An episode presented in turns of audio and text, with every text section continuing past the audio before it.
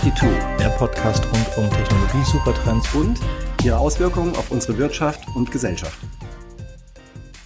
Willkommen zur zweiten Episode von Catch 42. Hallo Felix, wie geht's dir?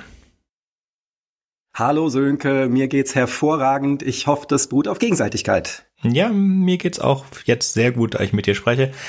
Wir wollten heute über Singularität sprechen. Was ist denn eigentlich eine Singularität?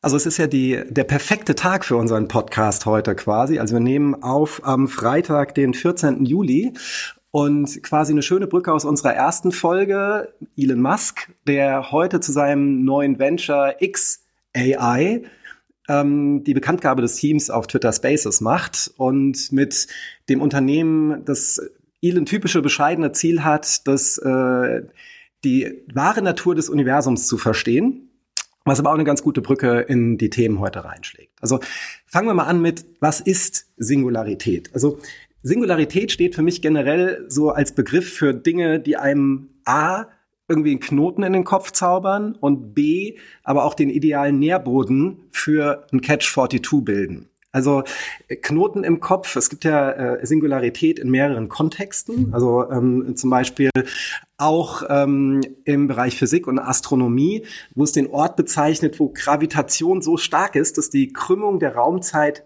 divergiert, sprich äh, umgangssprachlich unendlich ist. Also so Themen wie das äh, Zwillingsparadoxon, der eine Zwilling fliegt in ein schwarzes Loch, der andere bleibt auf der Erde und wenn der vom schwarzen Loch zurückkommt, ist sein Zwillingsbruder ein alter Mann. Also wie gesagt, so Dinge, die unser, unser Verständnis irgendwie sprengen.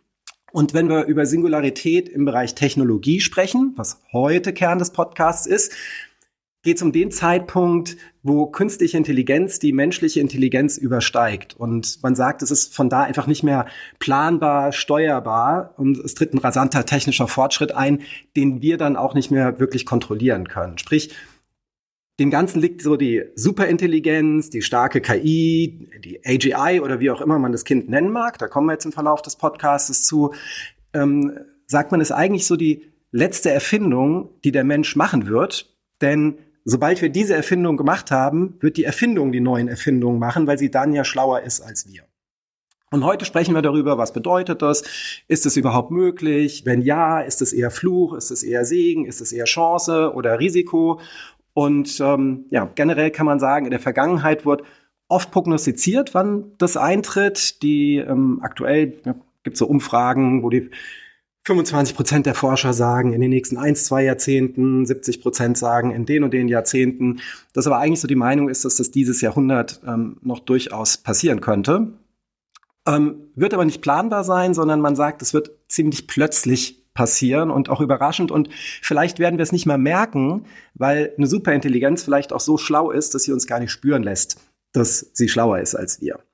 Aber ähm, fangen wir vielleicht mal Schritt bei Schritt an, uns in das Thema reinzugraben und starten so bei der aktuellen Entwicklung, die so das Thema prägt, LLMs. Und da würde ich den Ball dann zu dir rüberschmeißen, Sönke. Ja. Es ist immer, also es ist, ist schon mindestens vier, fünf Mal vorgesagt worden, dass jetzt die Superintelligenz kommt oder dass wir jetzt äh, kapiert haben, wie künstliche Intelligenz wirklich funktioniert. Wobei auch hier, äh, man spricht lieber von der Maschinenintelligenz als von der künstlichen Intelligenz. Ja, um das ein bisschen mehr unterscheidbar zu machen. Jetzt gerade hat ähm, AI oder Artificial Intelligence oder KI mal wieder äh, einem anderen Hype den Rang abgelaufen. Der letzte war jetzt Blockchain, so war jetzt auf einer Entwicklung, auf einer Entwicklerkonferenz und da gab es nichts mehr zu Blockchain, nur noch ein Booth und äh, alles andere war AI, wo man auch sagen kann, kann man schön, wirklich schön viele Sachen machen. So wollen wir, sorry, mein Stuhl quietscht, wollen wir ein bisschen was über LAMs, äh, Large Language Models sagen und äh, was sie tun können. Dazu würde ich gern wirklich mit dem Stöckchen anfangen. Wir hatten ja schon vor kurzem andere Durchbrüche, zum Beispiel den Durchbruch mit Bilderkennung. Das, daran erinnert euch vielleicht gar nicht, aber vor zehn Jahren war Bilderkennung, so wie sie heute möglich ist, auf eurem Telefon, kann euer Telefon erkennen, wer ihr auf dem Bild seid, dass da eine Katze drauf ist, ein Baum drauf ist, all diese Dinge, die waren nahezu unmöglich. Daher kam auch diese, äh, die, diese Fragen, die, diese kleinen Bildchen, die ihr bei Google anklicken müsst, was eine Brücke und so weiter ist, wo mittlerweile die Programme dahinter viel besser wissen, was eine Brücke ist und was Traffic Light ist, als ihr selbst. Aber da kam das her ganz früher, um diese, ähm, diese Testdaten zu bekommen. Und ähm, auch es gibt lange diese KI-Winter, wo man denkt, man kommt überhaupt nicht weiter. Und den letzten KI-Winter, der durchbrochen wurde vor den Large Language Model, war die Bild- und die Spracherkennung, bei denen wir jetzt super gut sind. Ja, da hat man dann kam man darauf, neuronale Netzwerke zu verwenden. Es gibt andere Möglichkeiten für KI oder Machine Learning, aber neuronale Netzwerke ist jetzt das, was wirklich sehr abgehoben hat und wo auch äh, ein Large Language Model drauf basiert. Und um zu, ich würde ganz kurz erklären, was neuronale Netzwerke sind, und zwar auch wirklich ganz nur an der Oberfläche und um mich nicht zu langweilen. In unserem Kopf befinden sich bestimmte Zellen, die nennen sich Neuronen. So ein Neuron ist mit vielen anderen Zellen verbunden und es gibt eine Eingangsspannung und eine Ausgangsspannung. Und das ist die Gewichtung, die dieses Neuron dann diesem Eingang gibt. Und das kann es entweder höher gewichten oder niedriger gewichten, ähm, als der Eingang, als die Eingangsspannung ist. Und so funktioniert unser Gehirn oder jedes Gehirn. Ja, wir können mittlerweile die Gehirne von einer Fruchtfliege im Computer nachbilden und es gibt Prozesse und Versuche, die Gehirne schon von einem Baby nachzubilden oder ähm, wenigstens der Funktionsweise. Aber wir können wirklich das komplette Gehirn einer Fruchtfliege simulieren und ähm, es wird auch, was das angeht, weitergehen. Nun, wie funktioniert das mit, in einem Large Language Model. In einem Large Language Model ähm, lassen wir erst einmal diese, dieses neuronale Netzwerk sich selber lehren, was es denn erkennen kann aus der Datenmenge, die wir ihm geben. Im Fall von einem Large Language Model ist diese Datenmenge Text oder Coding in verschiedenen Sprachen. Wir erklären dem Modell gar nichts dazu, sondern geben einfach diese Daten und lassen durch, durch dieses neuronale Netzwerk durchlaufen und dabei verstärken sich wiederkehrende Dinge. Also zum Beispiel, ähm, wird es durch das, durch das immer wieder Durchlaufen dadurch erkennen, welche Wörter häufiger verwendet werden, welche Wörter häufiger in welcher Verbindung verwendet werden und so weiter. Das ergeben dann diese, diese Bahnungen. Und in einem Large Language Model, nachdem man das einmal so ganz normal sich hat selber trainieren lassen, wie man das Machine Learning immer macht, kommt danach ein Supervised Learning, wo man dann dieses Modell auf bestimmte Zwecke ähm, trainiert. Das ist auch ganz normal, dass bei jedem Machine Learning werden diese zweiten Schritte gemacht und jetzt das Tolle oder das Besondere bei diesem Large Language Model ist, sind die Transformer. Die Transformer wurden entwickelt bei bei Google 2018 kam das Paper dazu raus. Da ging es darum, eine Übersetzung zu machen von Französisch in, ins Englische und von Englisch ins Französische. Also diese Large Language Model sollten das Übersetzen als erstes verbessern, was sie auch definitiv tun. Und in diesem Large Language Model, äh, in diesem Transformer dazu, in diesem letzten Schritt, um es nicht zu kompliziert zu machen, da wird erst einmal werden die Positionen der Wörter in ihrem Zusammenhang dekodiert. Das heißt, man verwandelt alle Wörter in einem Text, ähm, in einer Sprache in Zahlen und gibt in einem Zahlencode durch und ähm, dann gibt man denen eine, eine Attention. Also gibt ihnen die Möglichkeit zu sagen, dass dieses Wort wichtiger ist in dem Zusammenhang als ein anderes weil es öfter vorkommt in dem Zusammenhang. Und dann referenziert man das Ganze nochmal auf sich selbst. Im Großen und Ganzen sind es relativ einfache Funktionen, aber auf eine unglaublich hohe Anzahl an Dimensionen. Man sagt so, dass so das äh, JetGPT 3.5 Large Language Model ähm, äh, 100, äh, sorry, 1000 bis 2000 Dimensionen pro Wort erzeugt hat, um diese Verbindungen in diesen Attentions darzustellen und daher diese unglaublich große Datenmenge erzeugt hat, dass es 300 Jahre gedauert hätte, das zu berechnen. Also realer Zeit in Computerzeit umgewandelt noch auch noch spannend finde, weil wir im Moment sehr stark bei dem ähm, Thema Bild und Text sind, also daraus resultierend dann äh, Generative AI und ne, welche Herausforderungen gehen damit einher. Ne? Klar, da ist so das, sag ich mal, pressewirksamste ähm, Erstellung von Fake-Inhalten, von Videos, von Bildern vom Papst, äh, wo er in der, in der weißen Daunenjacke auftaucht, die er aber nie getragen hat.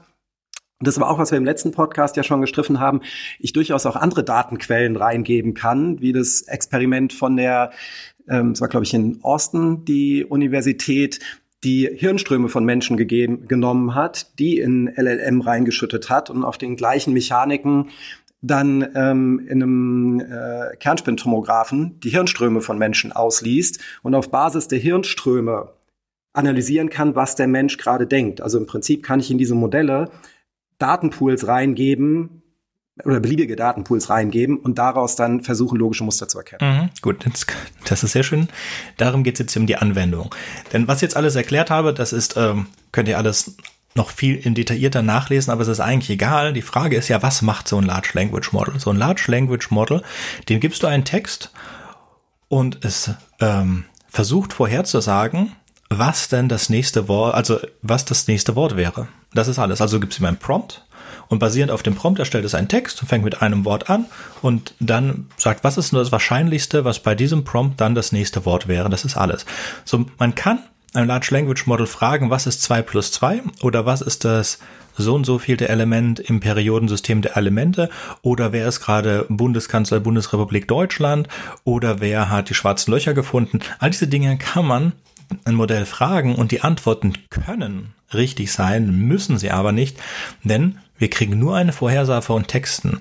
Und da das gesamte Wissen der Menschheit in diesem Large Language Model aufgegangen ist, ist eine Wahrscheinlichkeit, dass es richtig vorhersagt, dass 2 plus 2 4 ist, möglich, aber es ist halt nicht sichergestellt. So, man sollte solche Fragen im Large Language Model nicht stellen, so dass ähm, was ein Large Language Model sofort fantastisch gut kann, ist übersetzen und chatten. Es kann fabulieren. Man sagt ihm einfach, gib mir, äh, stell mir diesen Satz um, übersetz mir das, übersetz mir das anders und so weiter. Diese Dinge kann Large Language Model machen und soweit so not impressive oder beziehungsweise für manche Leute schon impressive, aber dann denkt man ja, nett, aber kann man jetzt nicht viel mitmachen. Jetzt das Beispiel von Felix ist nämlich genau der Hauptanwendungsfall ähm, oder das, was es so stark macht.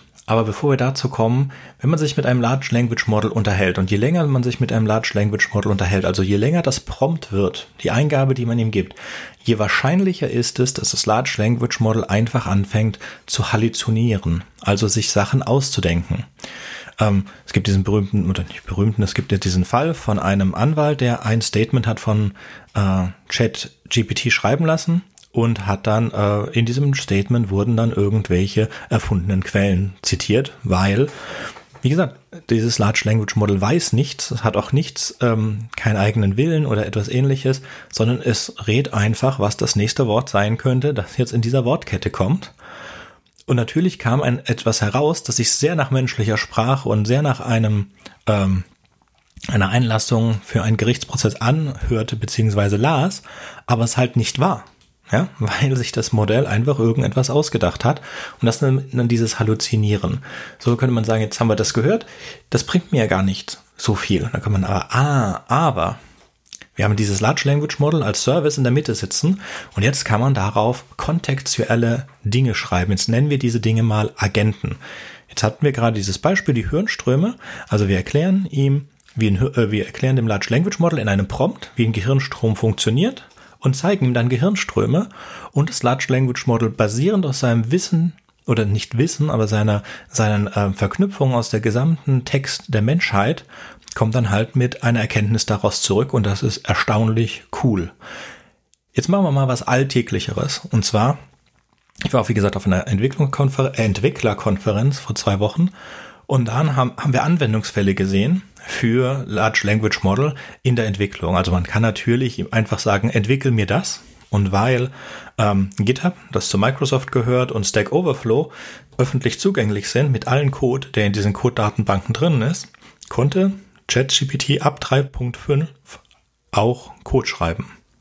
Das ist sehr beeindruckend aber jetzt auch nicht beeindruckender als irgendein Template zu machen. Das heißt, ich kann ja auf ChatGPT, sorry, auf GitHub gehen oder auf Stack Overflow und kann mir da ein Template aussuchen und ähm, mit diesem Template dann anfangen, etwas zu entwickeln. Oder ich kann einfach äh, JetGPT, das Large Language Model dahinter fragen, was werden ein, ein guter Coding für die und die Anwendung und dann schreibt mir das diese Anwendung und dann kann ich, muss ich die Anwendung verstehen, muss gucken, ob sie sicher ist und muss sie dann so umschreiben, wie ich will.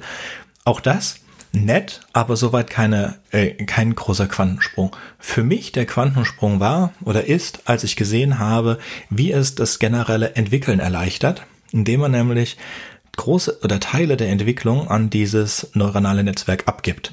Die, das Beispiel hier oder eines der Beispiele hier war, war, wir haben Verträge oder Kommunikation in Briefen und wir wollen uns die Dateneingabe sparen. Also was viele Leute machen in der Sachbearbeitung ist, sie kriegen einen Brief, schauen auf den Brief nach den Daten, Briefe sehen immer unterschiedlich aus und geben die Daten in eine Datenbank ein. Nun kann man das ein Large Language Model machen lassen, indem man einfach das äh, einmal einscannt. Wir hatten, wie gesagt, Bildbearbeitung, Spracherkennung, da sind wir sehr gut mittlerweile. Das sind auch neuronale Netzwerke, aber keine Large Language Model. Das sind andere Modelle.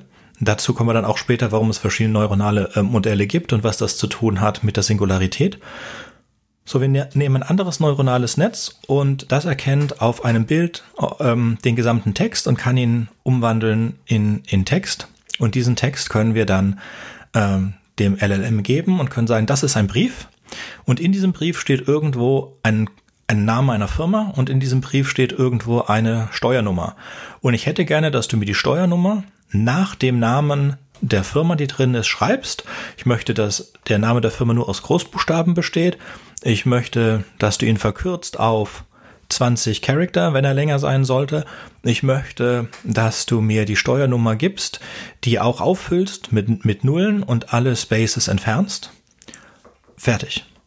In dieser Anweisung gibst du JetGPT oder jedem anderen Large Language Model jetzt mittlerweile und es kann das zu 99,9 Prozent machen, viel besser, als wenn ich das programmieren würde, weil ich muss ja hunderte von Regeln mir ausdenken und testen, um zum selben Ergebnis zu kommen. Ja, ich kann, wie gesagt, auf den äh, eingescannten Text zugreifen, aber ich muss herausfinden, wie finde ich heraus, was der Firmenname ist. Also das in Großbuchstaben schreiben kein Problem, die Steuernummer dann mit mit Nullen auf, auffüllen kein Problem, die Spaces entfernen kein Problem, aber in dem Text die Steuernummer zu finden und in dem Text die Firmennummernamen zu finden, das ist die Kunst und das kann ich jetzt mit zwei Sätzen äh, über eine API regeln. Und wie gesagt, ich kann das ganz kopseln. Ich muss, äh, muss ChatGPT keinen Zugriff auf mein System geben, sondern ich sage ihm einfach, das hier ist der Brief. Ich will aus dem Brief das haben, gib mir das raus. Und das ist ein, äh, das ist ein absoluter Gamechanger für viele andere Dinge. Ich kann auch, äh, das ist dann mehr wieder nett, ich kann auch dieses Native Language Programmieren machen, also beziehungsweise Native Language Eingabe machen, was wir von zum Beispiel Star Trek kennen, wo du im Star Trek dann sagst, Computer, ähm, mach mir eine 3D-Animation von einem Dinosaurier. Und der Computer weiß, was eine 3D-Animation ist und was ein Dinosaurier kommt. Und ich erwarte auch, dass so Hologramm-Agents äh, bald kommen und man sieht schon in der Bildbearbeitung, wo man einfach sagen kann, gib mir, ähm, nimm den Hintergrund oder mach auf diesem Bild die ähm, verändere das Wetter in sonnig. Das kann, zum Beispiel Adobe hat das auf ihrer letzten Konferenz vorgestellt, das können die schon. Ja, das ist alles kein Problem. Das sind solche Dinge, die diese Large Language Model mittlerweile können, über die Agenten. Das Large Language Model bietet die Möglichkeit des Verständnisses. Ich kann auch, äh, und das hat mich auch sehr beeindruckt, ein Large Language Model, ich zeige ihm ein Comic und das Large Language Model kann mir erzählen, was in einem Comic vorkommt. Das kann mir eine Zusammenfassung von einem Comic geben. Und da denkt man jetzt, ja klar, das kann ja nicht so schwierig sein. Doch, das ist so schwierig, weil ich habe dann den Bruch zwischen verschiedenen Ebenen. Ich muss erst einmal verstehen, was die Bilder zeigen und dann verstehen, was der Text in den Sprechblasen bedeutet und das zusammenzubringen. Und das können Large Language Model kohärent machen. Also, diese Agenten, das ist, ist der große Gamechanger. Ich kann zum Beispiel einen Agenten erklären, wie ich in einem ein, ich mache einen Finanzagenten zum Beispiel, ist ein schönes Beispiel, und gebe ihm Kontoauszüge und erkläre ihm, was unnötige Ausgaben sind. Und das erkläre ich ihm in Textform. Ja, ich kann ihm auch einfach ein Buch geben über, ähm, über Finanzoptimierung und das, das, Buch soll das Large Language Model auf ähm, meine Kontoauszüge anwenden. Und dann habe ich einen Finanzagenten geschrieben. So. Und wir kommen dann später noch wo der, die Gefahr mit diesen Agenten spielt, aber die, die Agenten, die also wirklich diese Möglichkeit des Verstehens und mehr bietet dieses Large Language Model nicht an. Diese Agenten, die sind das, der Game Changer. Und diese Agenten sind dank, äh, die Agenten sind auch KI und die sind halt äh, dank der Large Language Model Services im Hintergrund einfacher, viel, viel einfacher umzusetzen als bisher. Und wie gesagt, bisher waren teilweise diese Gehirnströmerkennung oder gar nicht umzusetzen. Und diese Agenten werden das erlauben. Und vielleicht noch, bevor wir jetzt zu den Risiken und den, ähm, den Möglichkeiten kommen, möchte ich auch noch eine Kleinigkeit erklären, wie mit, wie, wie Chat oder die meisten Chatbots, mit denen ihr noch sprecht, die, wie die funktionieren. Die haben erst einmal einen Dispatcher vorne. Ja, also erst einmal kommt zum ganz normaler Tag, ich bin so und so, ähm, was kann ich für Sie Gutes tun? Und dann versuchen Sie aus deinem ersten Satz herauszufinden, welcher Agent eigentlich dafür verantwortlich ist. Und diesem Agenten unterliegen harte Regeln. Also Sie können, Sie konnten schon vor Large Language Model äh, aus einem Satz die ungefähre Bedeutung herauslesen, auch schon mit neuronalen Netzwerken, um dann herauszufinden, was willst du? Also wenn du sagst, äh, na gut, bei, einem, bei einer Bank zum Beispiel Kontoeröffnung ist ganz einfach, dann weiß okay, Konto ist irgendwas mit Konto, dann geht das an den Agenten für Konto und der Agent leitet dich dann weiter zu dem Prozess für die Kontoeröffnung. Und ähm, sowas wird weiterlaufen, nur halt, dass die Bedeutung viel, viel besser herausgefunden werden kann durch diese Large Language Model, die sehr gut verstehen, was du eigentlich willst und das umsetzen können in ähm,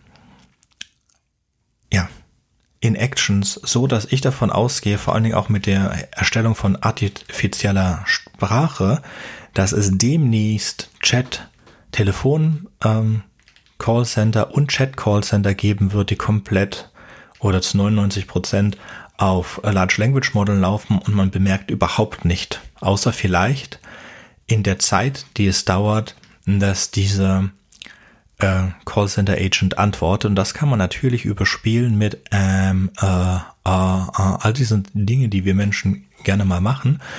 Die kann dann das Large Language Model benutzen, um zu denken, was es dir denn darauf antwortet. Und wie gesagt, die Agenten sind die, die eigentliche Intelligenz, die drauf sitzen. Das Large Language Model ist das Verständnis, das gefragt wird.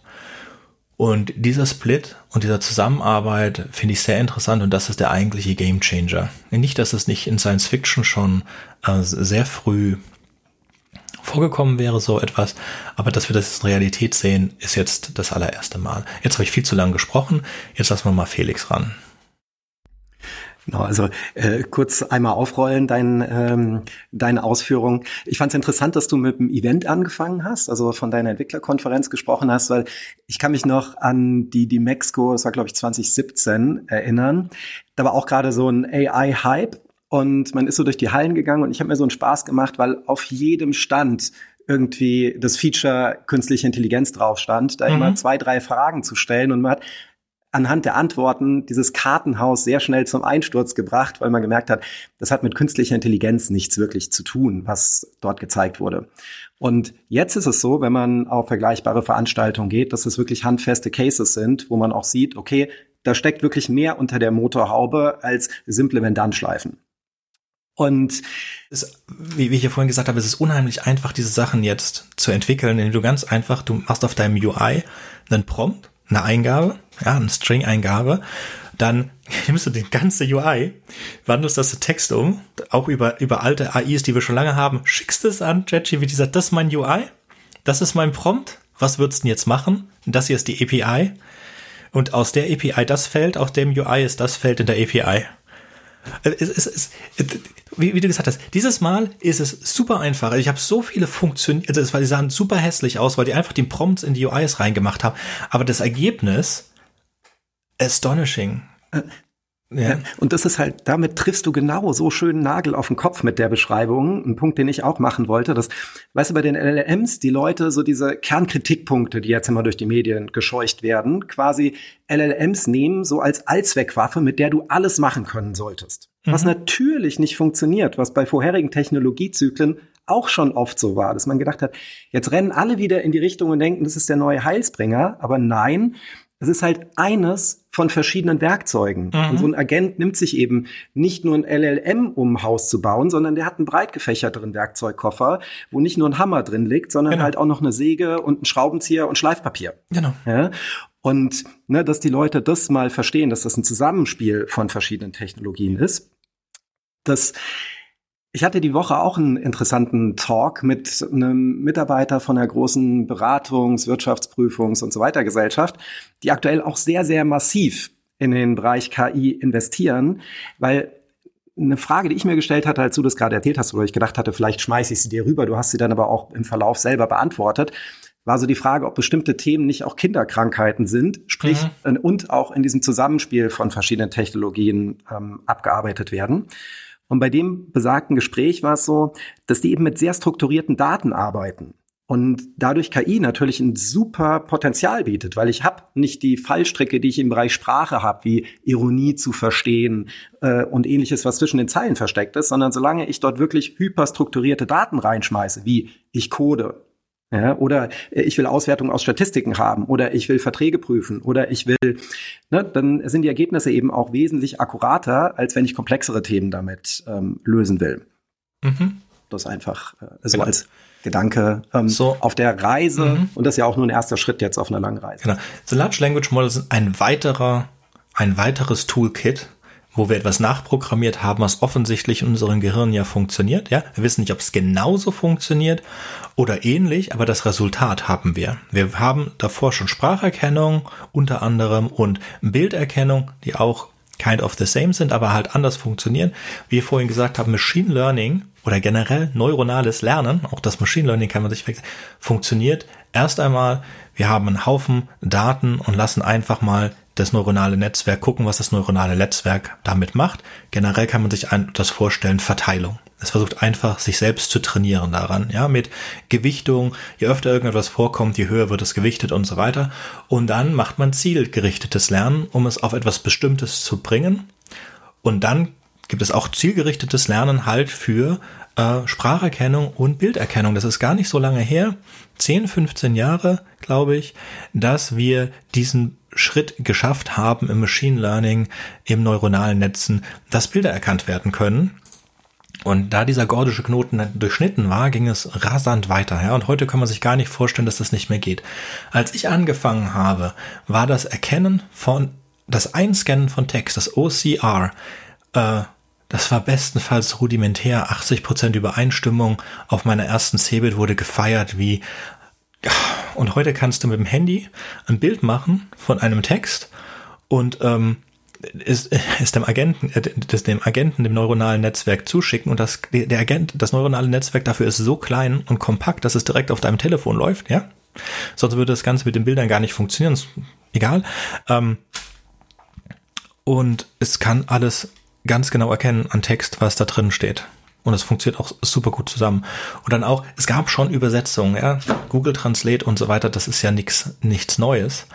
Ähm, das gab es auch vor 2018, aber es ist halt super viel besser geworden, weil das, das neuronale Netz jetzt anders ist mit den Transformern, als es vorher war, weil wir diese Selbstreferenz, also diese, diese Attention und diese Self-Attention, die kam dazu. Dass du also, das Beispiel, das sie gebracht haben, war in einem französischen Satz, ähm, haben wir dieses äh, männlich-weiblich in den einzelnen Wörtern halt anders als im Englischen und bestimmte Wörter in bestimmter Reihenfolge sind unterschiedlich zum Englischen. Das heißt, Wort für Wort zu übersetzen bringt in diesem Beispiel von Englisch nach Französisch wie in vielen anderen Sprachen überhaupt nichts. Ja, es zerstört komplett den Sinn. Man muss wissen, in dem Zusammenhang des Satzes, alle Zusammenhänge in dem Satz zu verstehen, um die richtige Übersetzung zu bekommen. Und das ist die Attention und die Self-Attention diese Attention auf die einzelnen Wortzusammenhänge und die Attention dann auf den ganzen Satz. Das erlaubt dann die Übersetzung richtig zu machen. Und ja, ich würde auch erwarten, dass jetzt, ähm, da ist es ist einfach der Fall, dass jetzt Übersetzungsprogramme viel besser mit Large Language Modellen sind als vorher, was auch super gut ist.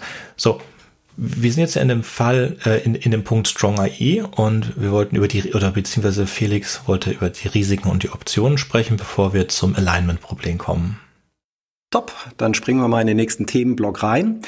Also starke KI, Strong AI, ähm, Artificial General Intelligence. Es gibt verschiedene Begriffe, die aber immer wieder das Gleiche meinen. Im Endeffekt geht es darum, dass man eine KI hat, die alle Aufgaben lösen kann, die ein Mensch lösen kann. Also die lernen kann, die einen Wissenstransfer von A nach B schafft, die Kreativität entfaltet, abstraktes Denken, nicht mehr wie heute inselbegabt ist, sondern wirklich ganzheitlich Dinge angehen kann.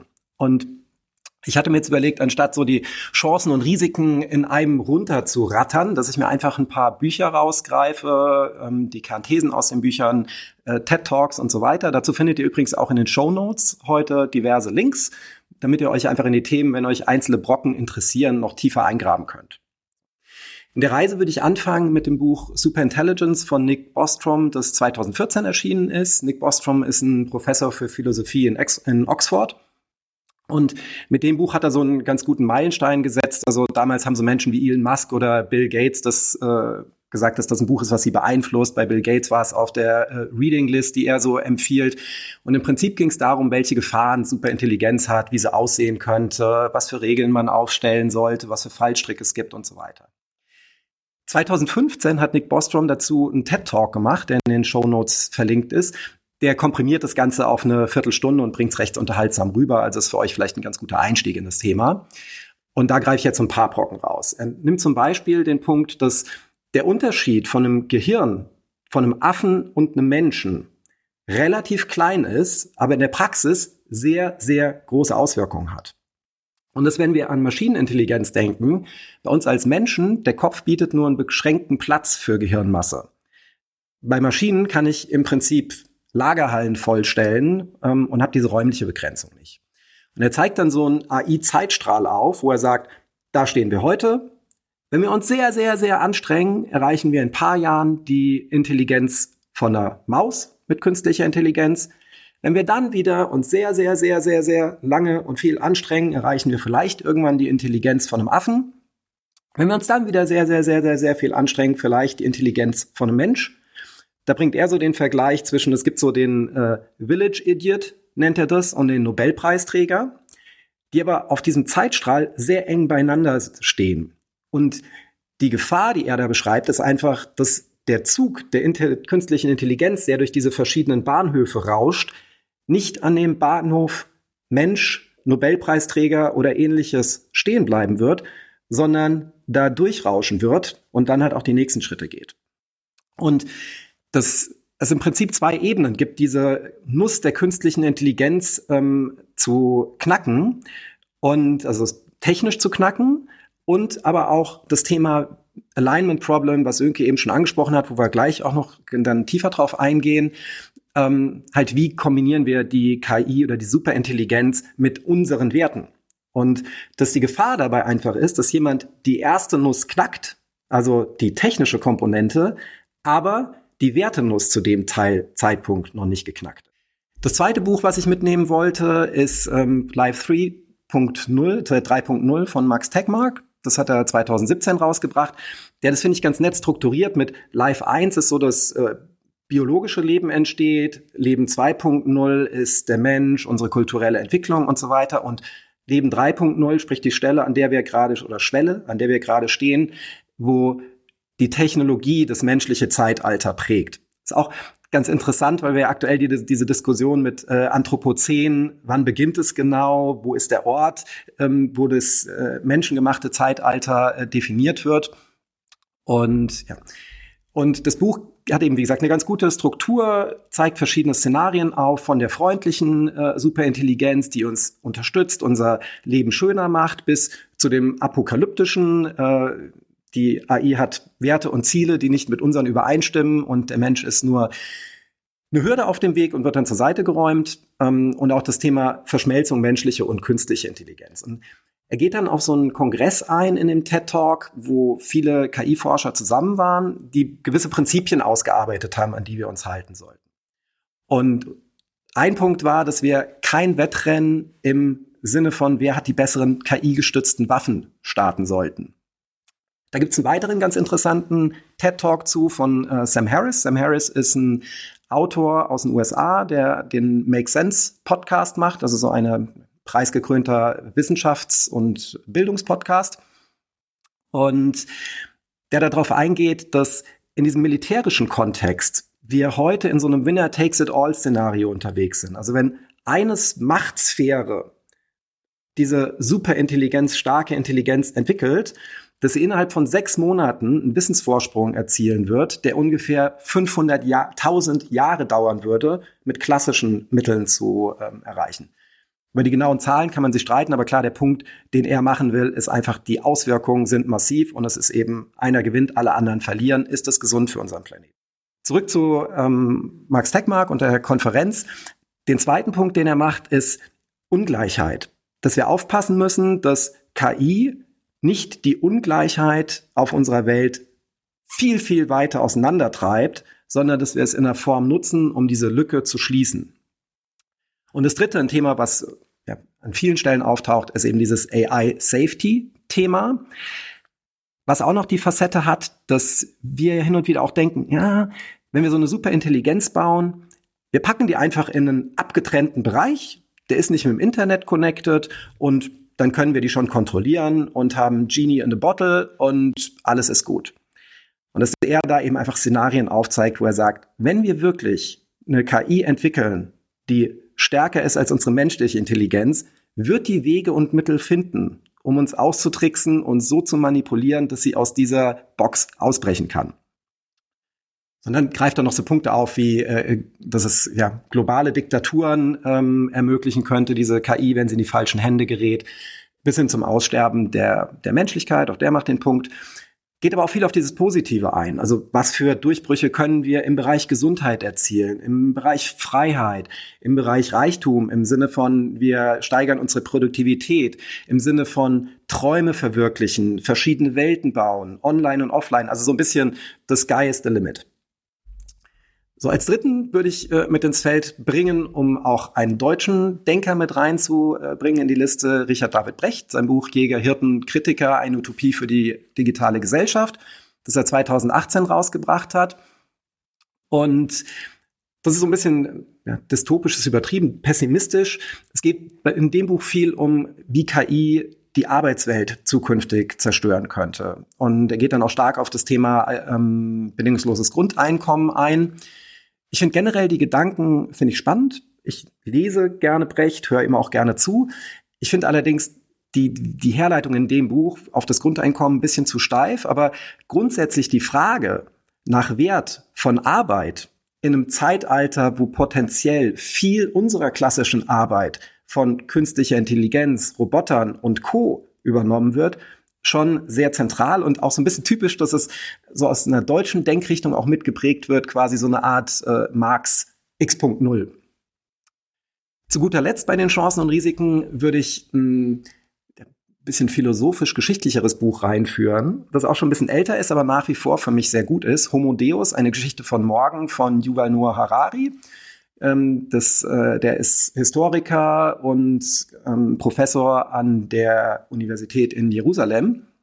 Ich finde, er schreibt es einfach sehr schön, setzt es in guten Kontext und ähm, ja, erzählt oder leitet so her, dieses Zeitalter Homo Deus, dass wir Menschen nicht mehr unter Hunger leiden, nicht mehr unter Krankheit, nicht mehr unter Krieg, zumindest nicht so stark, wie wir es über Jahrtausende davor getan haben. Und stellt so die Frage auf, was sind eigentlich die neuen Ziele, nach denen wir streben? So Themen wie Unsterblichkeit, oder zumindest ein möglichst langes Leben. So Themen wie Glück, so Themen wie Gottgleichheit. Also nicht im Sinne von allwissend oder allmächtig, sondern dass wir Technologien nutzen, um neuartige, komplexe Fähigkeiten zu entwickeln und Dinge zu beherrschen, die wir vorher nicht beherrschen könnten. Und macht so dieses Spannungsfeld auf zwischen alles ist möglich und die Welt kann morgen zusammenbrechen. Also dass diese Pole sehr eng zusammenliegen. Ein Punkt, den er in dem Buch macht, ist, er spricht da über menschliche Algorithmen und wie treffen Menschen ihre Entscheidungen. Und das ist letztendlich oft, haben wir einen freien Willen oder sind wir von biochemischen Prozessen dominiert? Warum fühlen wir uns so, wie wir uns fühlen? Warum entscheiden wir so, wie wir uns entscheiden? Und dass er da sagt, es gibt aus seiner Sicht keinen Grund zu der Annahme, dass organische Algorithmen Dinge tun können, die nicht organische Algorithmen niemals besser tun können. Und dann geht er noch auf den Punkt Transhumanismus ein, also diese Verschmelzung Mensch-Maschine ähm, oder laut Wikipedia, Transhumanismus ist eine philosophische Denkrichtung, die die Grenzen menschlicher Möglichkeiten, sei es intellektuell, physisch oder psychisch, durch den Einsatz technologischer Verfahren erweitern will. Bei der Definition habe ich mich ehrlich gesagt gefragt, ist es nicht zum Teil heute schon so? Also ist es so ein bisschen in der im, die Frage im Blick des Betrachters liegt. Also wenn ich meine Oma fragen würde, nach Dingen, die wir heute machen, wäre das für sie vielleicht schon Transhumanismus, was wir mit unserem Handy machen können. So, für uns ist es natürlich ein anderer Schritt oder wir denken da mehr in die, in die Zukunft. Und Harari macht da so das Fass auf, auf das wir gleich auch nochmal eingehen, Consciousness, Bewusstsein, ob Technologie auch neue Bewusstseinszustände erzeugen kann. Und dann kommt man eben auch in so eine religiöse äh, Facette. Wie gesagt, ist Technologie was Gottgleiches?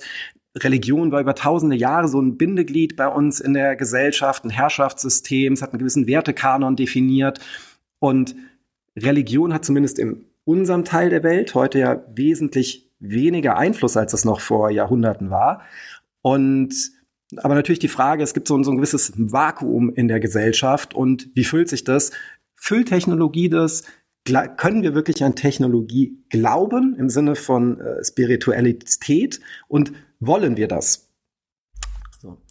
Und ähm, Fazit von dem Ganzen, so die Szenarien, wenn man sie durchgeht, es reicht, wie gesagt, von alles ist möglich, vom Aussterben bis zum Paradies. Und das ist letztendlich so eine der größten Herausforderungen der Menschheit ist, wie gehen wir jetzt mit diesem Thema um? Also in der Vergangenheit war die Evolution so, dass sie ja über die Natur lief.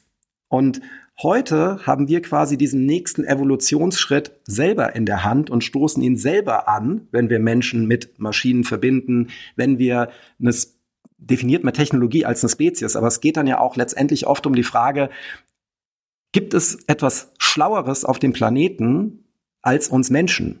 Und wollen wir das? Und wenn es das gibt, sollten wir uns im Idealfall bestmöglich darauf vorbereiten, bevor wir den Geist aus der Flasche lassen, damit wir eben Probleme, die wir schon sehen, auch entsprechend angehen. Was eine gute Brücke zu dem Alignment Problem ähm, schlägt, aber vielleicht, Sönke, willst du auch zu den Themen noch oh was ja, sagen? Viel. Ansonsten schmeiße ich den Ball da zu dir rüber. Okay, ich weiß gar nicht, wo ich anfangen soll.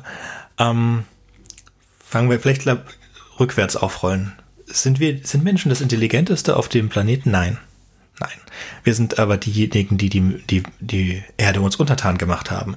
Wenn wir jetzt rein davon gehen und schauen, welches Lebewesen hat das komplexeste Gehirn, dann ist es der Delfin.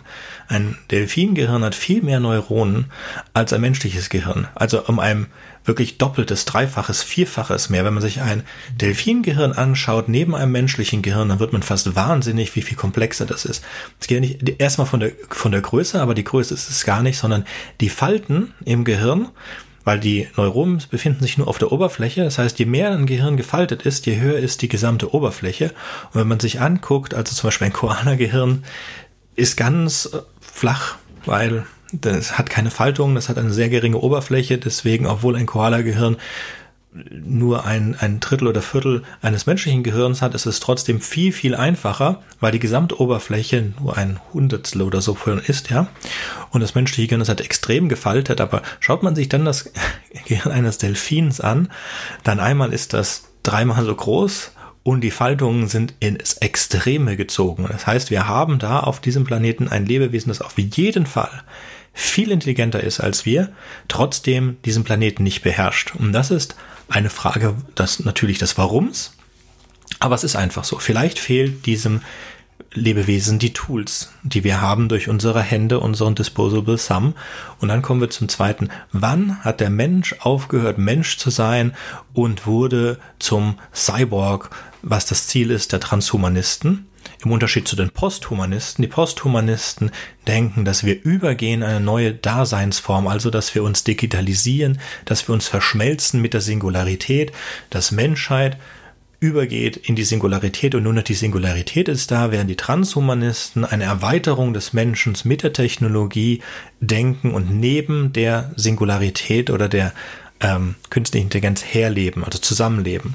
Ich finde da ein schönes Beispiel sind die Bücher von ähm, Ian Banks, ja, die äh, sogenannte Culture Series.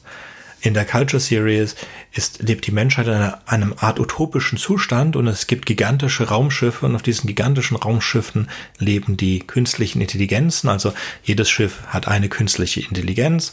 Es gibt auch kleinere künstliche Intelligenzen, aber generell sind diese, diese Dinge eher gigantisch und sorgen für, dafür, dass, ähm, dass es der Menschheit gut geht. Sie leben in einer Verschmelzung. Also sie leben auf den Schiffen, sie reparieren die Schiffe, sie helfen die Schiffe zu bauen aber von außen her gesehen sieht es für andere Lebewesen aus, als seien die Menschen von diesen Maschinen versklavt worden, obwohl sie in einer symbiotischen Gemeinschaft zusammenleben. Das wäre so das Ziel ähm, der Transhumanisten und der Posthumanisten wäre ein Ziel, wie man das öfter in Dark Mirror sieht, dass die, die, die, die Consciousness, das Bewusstsein der Menschen digitalisiert wird und dann diesen einen riesigen Mind übergeht und wir alle verschmelzen in eins zu den Transhumanisten oder so zu den Cyborgs. Wann hat das eigentlich angefangen? Und wenn man mit manchen Cyborgs oder äh, Transhumanisten redet, dann sagen sie so, das erste Werkzeug, ja, oder beziehungsweise spätestens das Feuer, weil auch Affen verwenden Werkzeuge,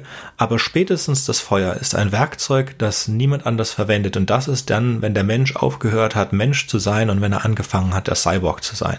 Und ob es Kleidung ist, was auch immer, es muss gar nicht das Smartphone sein, das auf jeden Fall ja eine Erweiterung unseres Gedächtnisses ist. Wir können ja ähm, was wir heute als Intelligenz bezeichnen, ist dadurch, dass du viele Dinge gar nicht mehr wirklich auswendig gelernt haben musst, weil du sie jederzeit nachgucken kannst. Das ist ja was ganz anderes, als was Intelligenz war zu Zeiten von Goethe, wo man all diese Bücher hat auswendig wissen müssen.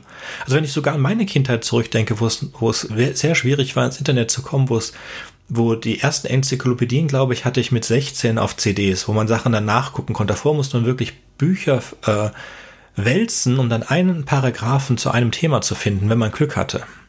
Und heute gebe ich ein Wort ein in eine Suchmaschine oder ich frage ein Large Language Model und ich bekomme seitenweise. Ich kann gar nicht genug Informationen bekommen. So dann, ähm, ich denke, das war so meine Antwort auf diesen. Ich habe das nicht gelesen. Ich kenne diesen Mr. Brecht nicht. Ich habe aber nicht äh, Harari mag ich. Brecht ähm, sagt, sagt mir nichts so oder nichts Positives zumindest. Ähm, und ähm, zu Nick Bostrom kommen wir nämlich jetzt, wenn wir da an das Alignment-Problem sprechen. Und zwar hat Nick Bostrom ähm, ich würde noch eine, eine Sache kurz reinschieben, Sönke. Das, mhm. Also weil ich es ganz spannend finde, genau diese, diese Intelligenzdefinition, die greife ich gleich auch noch mal in dem Consciousness-Bereich auf. Ne, das ist genau dieses, wie definieren wir Intelligenz? Wie hat sich das auch historisch verschoben? Ja, wann, wann ist was Intelligenz? Und ne, klar, ein Delfin hat rein physisch mag der größere ähm, Fläche für Intelligenz haben, aber in der Praxis eine bestimmte Probleme, die wir lösen können, kann Delfin nicht lösen. Aber genauso gibt es bestimmte Probleme, die ein Delfin lösen kann, die wir nicht lösen können. Das ist eine gute Frage. Das wissen wir nicht. Ja, also das, du hast auf der einen Seite recht, auf der anderen Seite ist es eine Frage der Werkzeuge. Dazu wollte ich dann später kommen. Wie gesagt, äh, vielleicht mhm. verstehen der, vielleicht würden Delfine das Universum besser verstehen können, wenn sie es sehen könnten. Sie können es aber nicht sehen. Sie leben unter Wasser ja, sie können unter Wasser Dinge machen, die können wir uns gar nicht vorstellen und sie wissen wahrscheinlich Dinge über diesen Planeten, die wir uns auch nicht vorstellen können. Aber ähm, sie, sie haben nicht die Möglichkeit, sie haben keine Hände und sie können bestimmte Dinge nicht tun. Und äh, aber sie sind auf jeden, also in dem, in dem Fall jetzt, sie haben die, die Möglichkeit, intelligenter zu sein. Das ist, sie haben ein größeres neuronales Netz zur Verfügung. Für was sie das verwenden, ist eine andere Frage. Ähm, und das ist aber da richtig, was, was ist eigentlich Intelligenz? Ja, das ist eine, eine sehr gute Frage. Ist das eine Spezialisierung und inwiefern kann dann ein Computer überhaupt intelligent sein? Weil wir definieren ja Intelligenz. Wir haben einmal gesagt, wenn ein Computer Schach spielen kann, ist er intelligent. Oh, kann er, super. Jedes, jede, jedes Handy hat eine Schach-App drauf, jetzt die jeden Großmeister schlagen könnte. Aber wenn er Go spielen kann, und Go ist viel komplizierter, ja, mit, die haben sich selber beigebracht, Go zu spielen, die Computer, und wir sind jetzt so äh, die Menschen haben sich natürlich auch angepasst und haben dann verstanden, wie die Computer Go spielen. Und wir haben eine komplett neue Generation des Spielens in Go entwickelt, die ich weiß nicht, wie lange es Go gibt, sagen wir tausende von Jahren, die tausende von Jahren ähm, Go-Spielen auf den Kopf gestellt hat. Wir definieren Intelligenz und dann bauen wir etwas, das das kann und dann natürlich übertreffen wir diese Definition von Intelligenz. Deswegen ist es vielleicht, und da komm, kommst du ja später zu, auch die Frage nach dem Bewusstsein, vielleicht ist das gar nicht die wirkliche Frage. Hm. Und einen zweiten Punkt, den ich aus, äh, bei dir noch aufgreifen würde, die These, dass mit dem, der Beherrschung des Feuers bereits das Zeitalter des Cyborgs eingetreten hat, finde ich ehrlich gesagt ein bisschen gewagt, weil das aus meiner Sicht eher genau die Abgrenzung war, die uns den Wettbewerbsvorteil geschaffen hat, überhaupt der Mensch zu werden, der wir heute sind. Aber es ist natürlich immer, ne, man kann es drehen und wenden, äh, wie man es möchte, aber meine Denkrichtung wäre. Ja, das ist die, diese große Frage mit den Erdzeitaltern auch. Wir sind ja sehr gerade an der Diskussion, ob wir ein neues Erdzeitalter ausrufen. Also das von den Menschen bestimmtes Erdzeitalter. Und ich glaube, wenn ich es jetzt richtig verstanden habe, wird das tatsächlich passieren.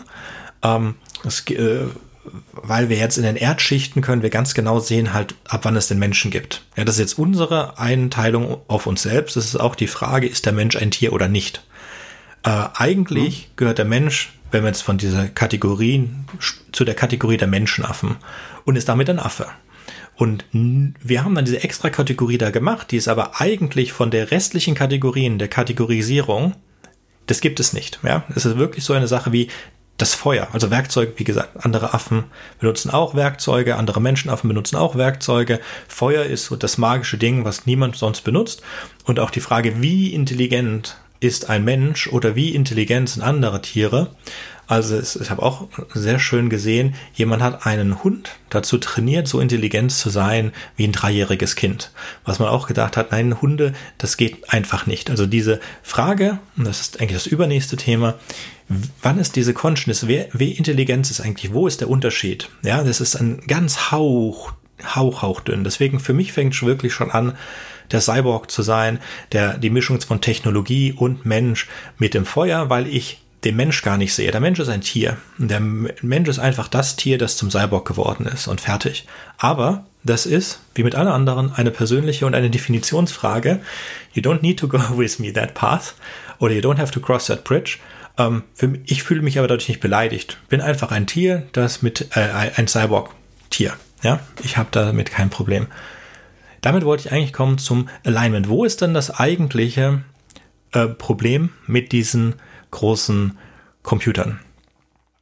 Und ähm, ich glaube, bin ein bisschen durcheinander mit unserer Aufarbeitung, deswegen bringe ich wahrscheinlich jetzt zwei Themen zusammen.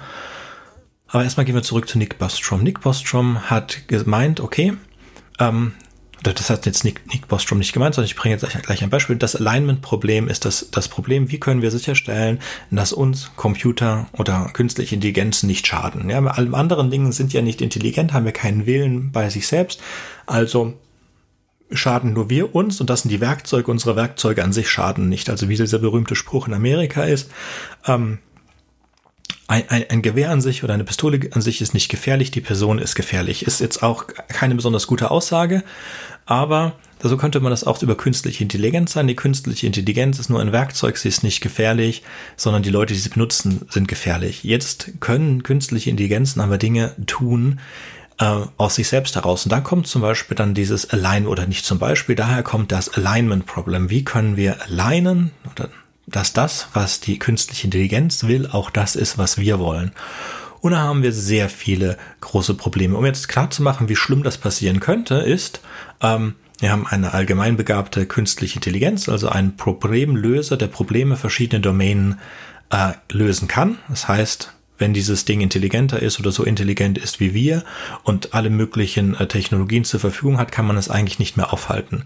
Das Beispiel war von Nick Bostrom der Paperclip Optimizer oder Maximizer. Der Paperclip Maximizer ist eine KI, der man gesagt hat, mach so viele wie möglich Paperclips.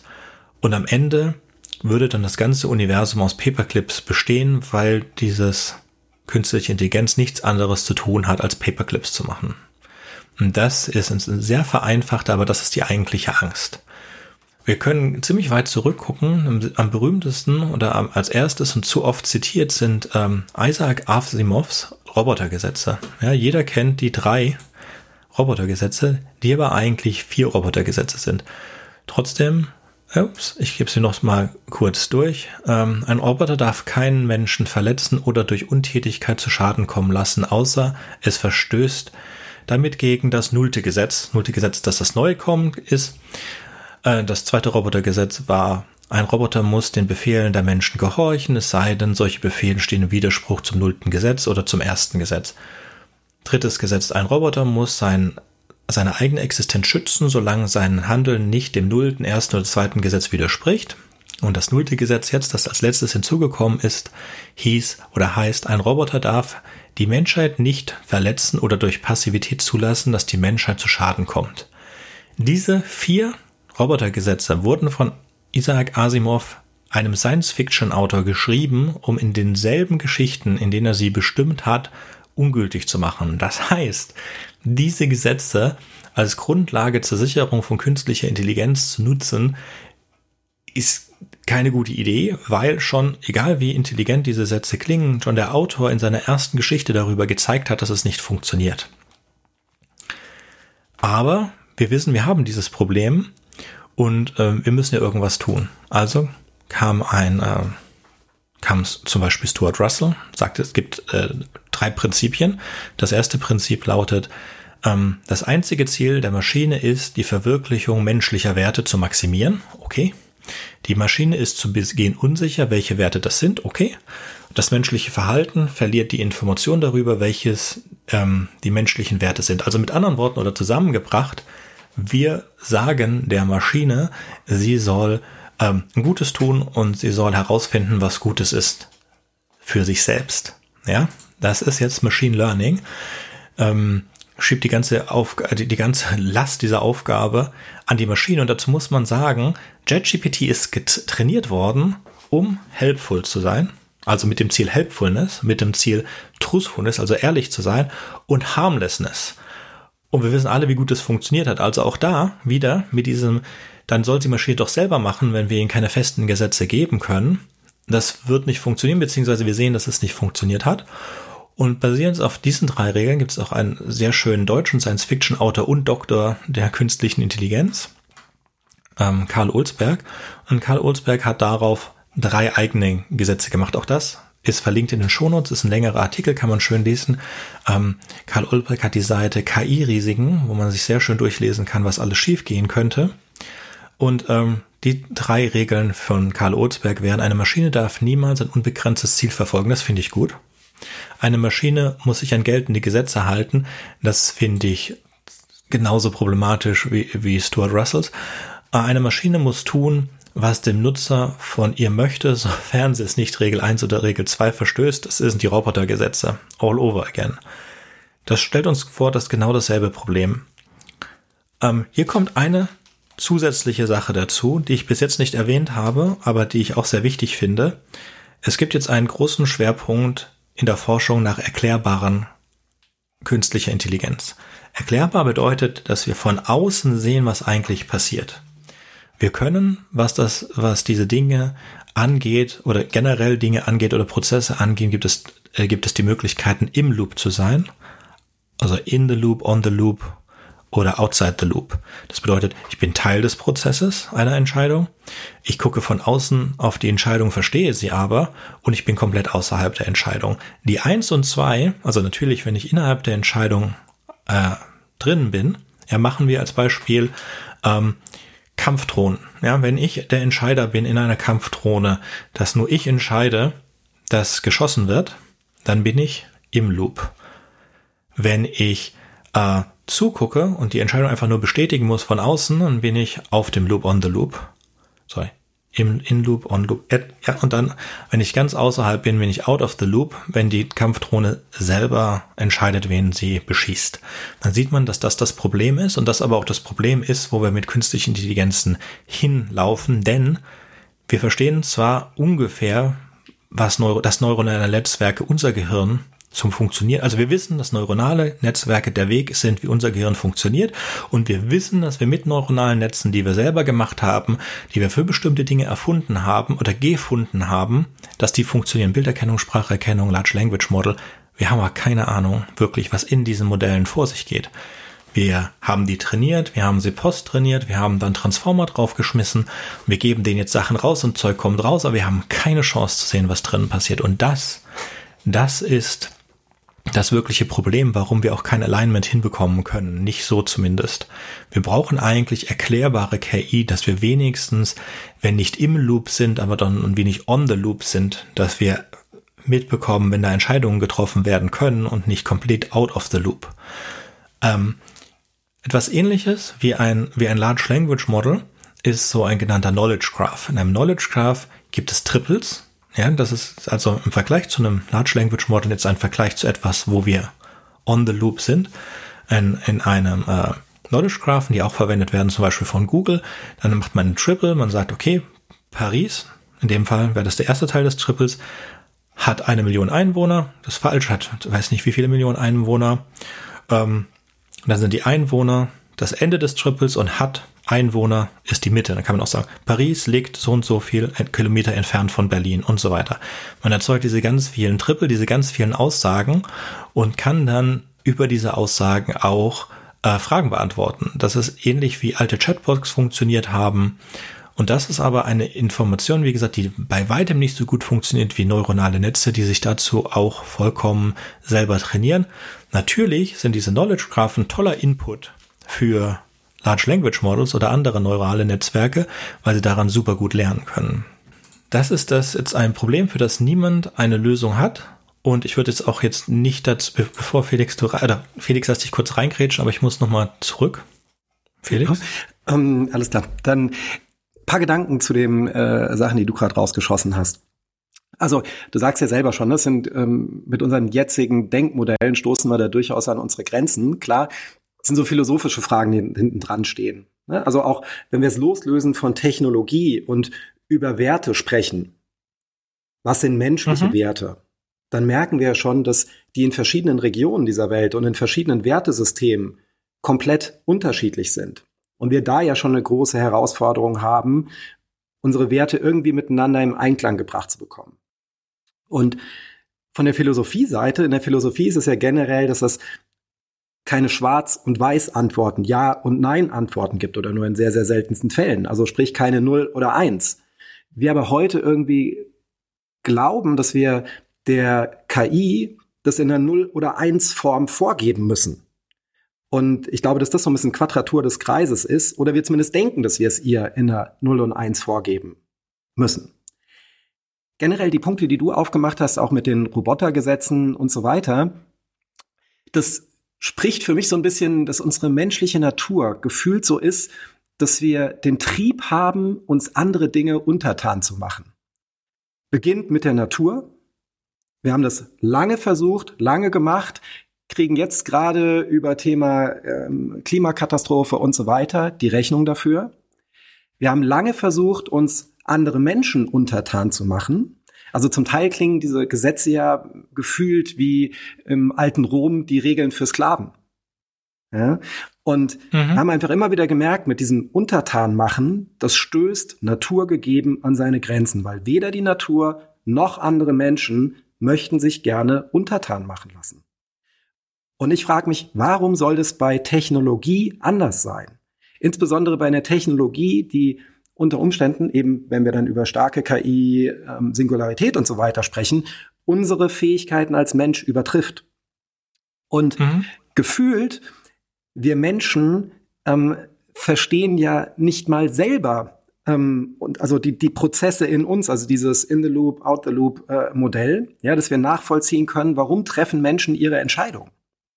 Selbst mhm. also in so einem vergleichsweise minder komplexen Konstrukt, wenn wir es zu einer maximal intelligenten äh, KI oder was auch immer vergleichen, dieser Anspruch ist für mich auch eine Quadratur des Kreises, weil wir selbst das Simple nicht verstehen, aber den Anspruch haben, das Hyperkomplexe verstehen zu wollen, bevor wir es aus der Flasche lassen. Und das schließt wieder so den, den Kreis zu dem Thema, dass ich glaube, dass wir einfach bei dem Thema KI und gewissen Themen, die hinten dran stehen, mit unseren althergebrachten Denkmustern nicht weiterkommen, sondern da einfach eine neue Denkweise brauchen, wo wir aber als äh, Dinosaurier, ne, wo du vorhin die äh, OCR-Erkennung von den Texten äh, angesprochen hast, da musste ich auch wieder innerlich schmunzeln, weil ich dachte, da merkt man einfach, dass wir beide technologisch zu einer sehr gleichen Zeit äh, sozialisiert worden sind, in Anführungszeichen. Und ähm, ne, also in, in, in was für Bahnen wir noch denken. Wir in Anführungszeichen Dinosaurier werden nicht designt, glaube ich, die diese Nüsse wirklich knacken können, weil wir einfach zu sehr in den Denkmustern stecken, die wir über die letzten Jahrzehnte haben. Ah. Da zähle ich zum Teil eher auf eine Mischung aus wirklich jung, frisch gebracht, hergebrachtes Denken und so alte Menschen wie uns dann als Korrektiv. Okay, meinetwegen, als das Korrektiv gehe ich immer gerne mit. ähm, einmal wollte ich zu diesem Consciousness, war die Frage, werden, werden wir künstliche Intelligenz, wird die ein Bewusstsein haben, ja oder nein, vielleicht. Da ist das Ding, äh, einmal spielt es keine Rolle und das, äh, weil KI gefährlich ist oder auch hilfreich, gefährlich, Segen und Fluch mit oder ohne Consciousness. Es macht komplett keinen Unterschied, ob sie das aus, ähm, aus Böswilligkeit tut oder ähm, nicht. Ja, ob sie das selber will oder ob sie das, ob man ihr das einfach gesagt hat. Das spielt für eine künstliche Intelligenz keine Rolle. Das Problem, wie gesagt, das hier im Alignment, wenn ich einer künstlichen Intelligenz sage, das Allerwichtigste ist, dass du diesen, ähm, diesen Prozess für mich erledigst, was auch immer dieser Prozess ist. Und dafür braucht man natürlich, und das kommt in Science Fiction sehr häufig vor, darf die KI nicht ausgeschaltet werden. Ja, und um nicht ausgeschaltet zu werden, beginnt ein Kampf um Ressourcen. Ähm, wir haben verlinkt ein kleines Video von Karl Olsberg, in dem er dieses dieses Prinzip mal macht, indem man sagt, okay, es gibt, wir machen jetzt Agenten und diese Agenten sollen sich halt irgendwann kommen die Entwickler auf die Idee, lass die Agenten sich doch selbst optimieren. Und dann passiert halt, aber die dürfen sich nicht selbst klonen. Ja, optimieren schon, aber klonen nicht.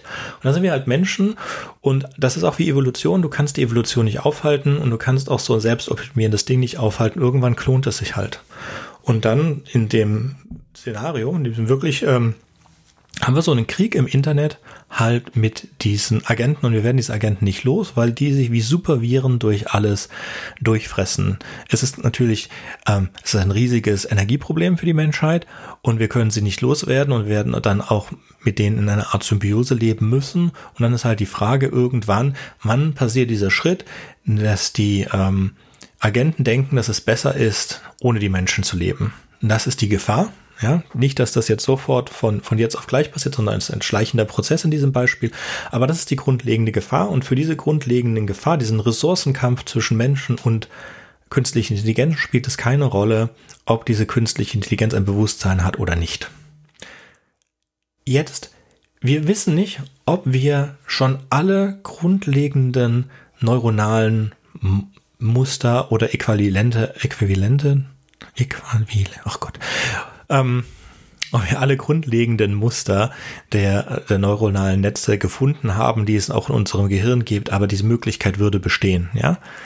Es könnte also sein, dass wir alle Zutaten schon haben, um ein künstliches Bewusstsein zu erschaffen, wir aber noch nicht wissen, wie man es sie zusammenmischen muss, damit das passiert. Also wir haben Bilderkennung, Spracherkennung, Large Language Model, die generelles ähm, Verstehen, erzeugen und dann natürlich auch gibt es wieder das nächste, wenn wir eine künstliche Intelligenz äh, entwickeln, die Bewusstsein hat, hat die dann Bewusstsein oder denken wir nur, dass sie Bewusstsein hat? Wo ist denn der Unterschied? Und meiner Meinung nach ist, wenn wir nicht mehr unterscheiden können, ob die Bewusstsein hat oder nicht, das heißt, wenn wir als Menschen davon getrickt, äh, dann hat sie es.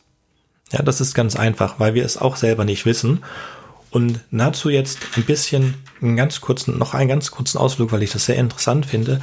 In äh, de, den meisten Lebewesen ist es notwendig gewesen, Entscheidungen zu treffen. Ja, äh, ein, ein, ein Dinosaurier oder ein Krokodil, die müssen auch Entscheidungen treffen. Esse ich das jetzt, esse ich nicht, gehe ich links oder gehe ich rechts? Ja, es muss eine Entscheidungs, es muss eine Entscheidungsmöglichkeit äh, geben, Entscheidungen zu treffen.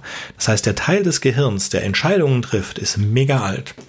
Und das ist, jetzt habe ich den Namen vergessen, ähm, wie heißt der Teil des Gehirns, der Entscheidungen trifft? Amygdala. Der Teil des Gehirns, der Entscheidungen trifft, ist der Mandelkern oder die Amygdala. Das ist auch verantwortlich fürs Träumen. Und ähm, wir haben jetzt äh, das herausgefunden, wenn man Menschen, wenn die kaputt geht bei Menschen, können Menschen keine Entscheidungen mehr treffen. Also sie können von zwei gleichen Optionen nicht mehr entscheiden, welche von diesen Optionen besser ist. Zum Beispiel, sie können nicht entscheiden, wann sie einen Termin haben wollen. Das geht nicht. Das heißt, auch anders, ist ein, ein, ein Bewusstsein benötigt das Zusammenwirken von verschiedenen neuronalen Netzen. Wir müssen also nicht Angst haben, dass so ein Large Language Model plötzlich Bewusstsein erlangt. Ähm, sondern wenn etwas Bewusstsein erlangt, dann werden es verschiedene Agenten sein, die bestimmt zusammenarbeiten und darauf irgendwie trainiert worden sind, in Zusammenarbeit Bewusstsein zu erlangen, sodass ein einziges Modell also es müsste dann schon ein extrem allgemein gehaltenes Modell sein, müsste also wirklich jemand versuchen, das zu machen. Dann könnte das äh, spontan Bewusstsein erlangen. Ich glaube nicht mehr, dass das passiert, sondern ich glaube wirklich, dass das, das jemand will. Wie gesagt, es ist aber auch nicht das Problem. Das Problem ist nicht, ob diese KI im Ressourcenkrieg mit uns liegt und Bewusstsein hat oder nicht. Sondern es ist wirklich die Frage, liegt die in einem, liegt die in einem Alignment-Problem mit uns oder nicht? Und das hat Felix vollkommen recht gesagt.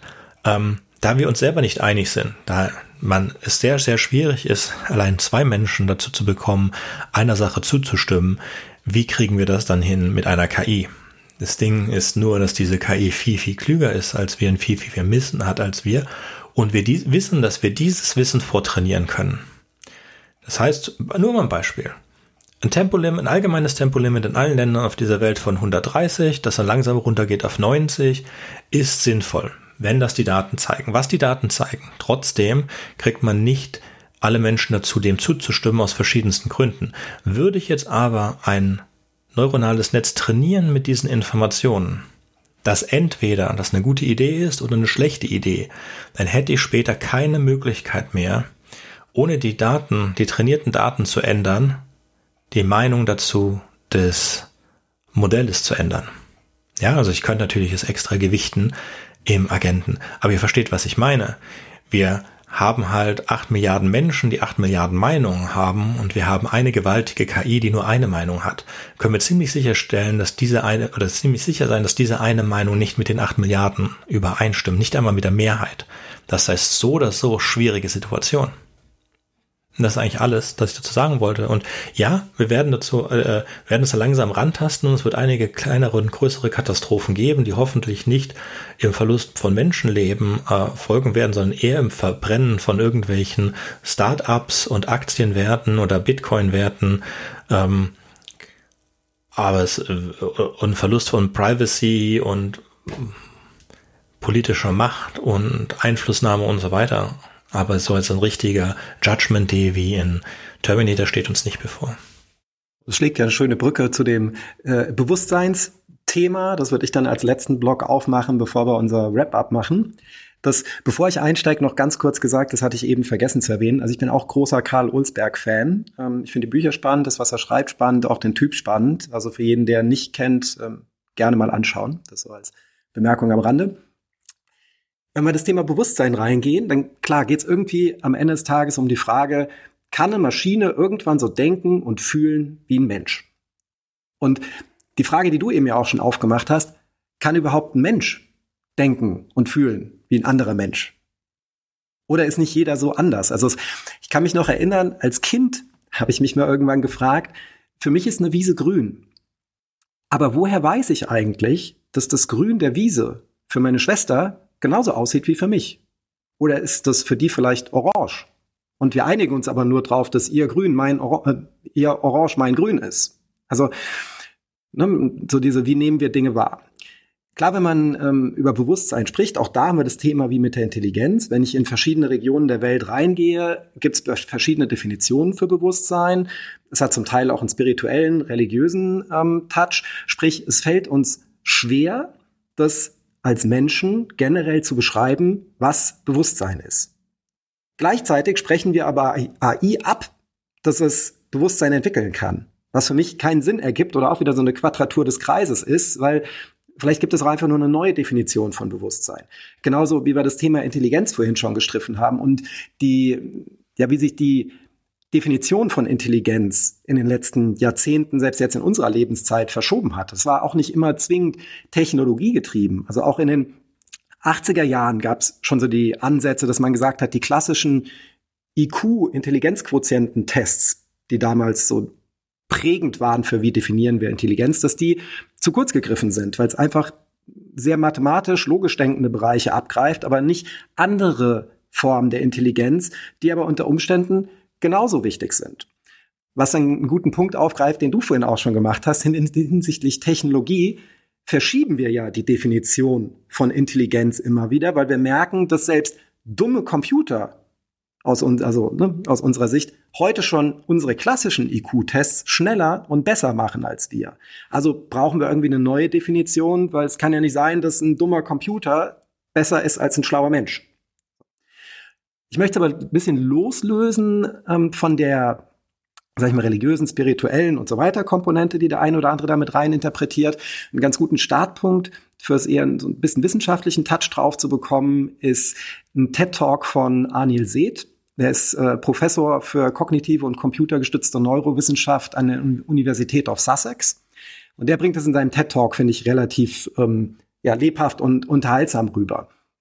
Der sagt, also das, was wir eigentlich als Wahrnehmung und Bewusstsein haben, wird uns auch viel von unserem Hirn vorgegaukelt, in Anführungszeichen. Also er leitet so ein bisschen her, innerhalb von deinem Gehirn, da gibt's kein Licht, da gibt's keine Gerüche, da gibt's kein was auch immer, sondern das sind elektromagnetische Impulse, die dir deine Sinneswahrnehmung rüberspielen und dein Gehirn versucht, das bestmöglich zu interpretieren. Und zeigt dann auch so ein paar Tricks, ne, wo einfach ja, Deltas zwischen dem, was wir sehen oder glauben zu sehen und dem, was wir wirklich sehen, da sind. Dann kommt er von dieser Außenwahrnehmung zur Innenwahrnehmung. Also wie nehmen wir uns selber wahr? Und nimmt so dieses Rubberhand-Experiment, wo man als Proband eine Hand sieht, die aber nicht die eigene ist und dieser Hand Schmerzen zugefügt werden und es sich quasi in einem selber aber so anfühlt, als ob einem selber die Schmerzen zugefügt werden. Und wie sich diese diese Testergebnisse auch noch mal verschieben, wenn ich sie mit meinen biochemischen Prozessen im Körper alleine, also übereinbringe. Sprich, wenn die Hand den gleichen Puls hat wie ich und so weiter und äh, in einem Takt leuchtet, wie mein Herz schlägt und, und, und, und, und. So, und seine Essenz ist ein bisschen, dass er sagt, wir nehmen unsere Umgebung und uns selber an bestimmten Stellen falsch wahr oder haben dann ein gestörtes Bewusstsein. Und das Technologie da ganz neue Möglichkeiten für Behandlungen im Bereich Neurologie, Psychologie und, ähm, und Co. fördert. Dann sagt er als zweites, was bedeutet eigentlich das Ich-Sein? Und kann das wirklich auf dem Computer hochgeladen werden? Kann man einen Computer smarter machen?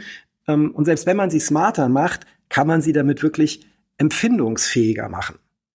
Und letztendlich kommt er so ein bisschen auf, auf diesen Punkt dann, dass er sagt, das menschliche Bewusstsein ist nur ein kleiner Baustein im Kosmos von vielen möglichen Bewusstseinszuständen.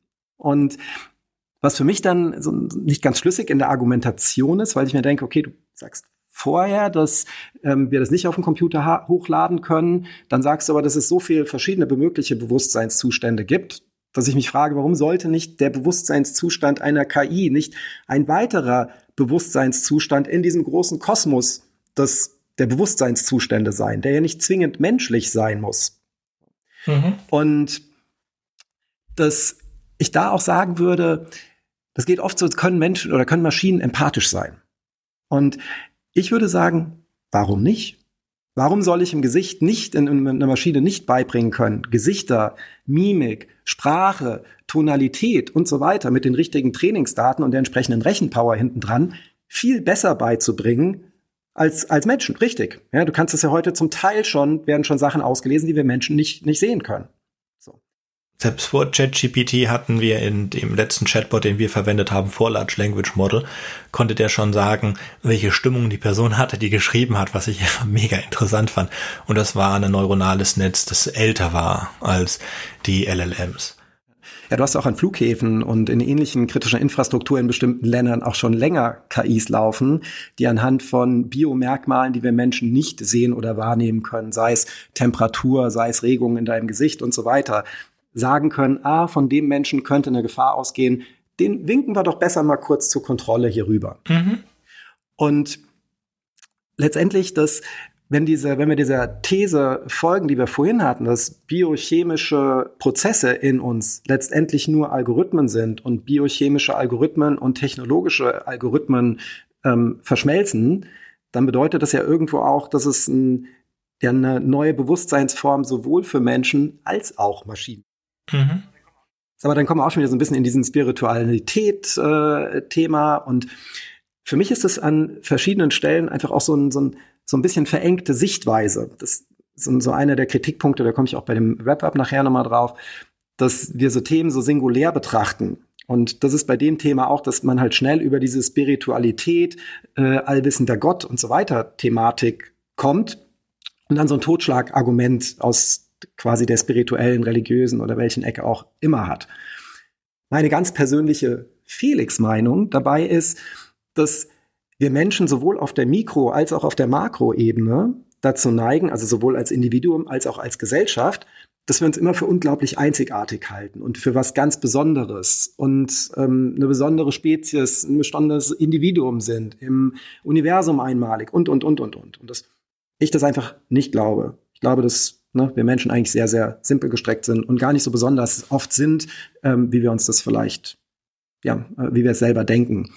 Und den Punkt, den wir, den ich vorher schon gebracht hatte, dass ich auch glaube, dass wir Menschen ein Riesenproblem damit haben, auch wieder im so im Einzelfall, dass oft Menschen ein Problem haben anzuerkennen, wenn andere Menschen vielleicht mal etwas besser wissen als sie.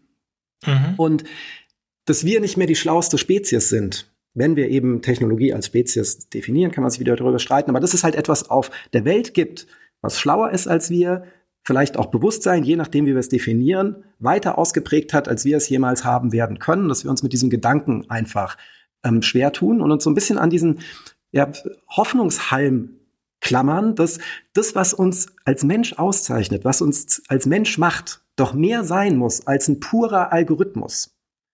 Und das ist auch ein Strohhalm, an den ich mich ganz offen gesagt selber auch klammere. Echt? Aber irgendwo in so einem tief, tiefen Inneren.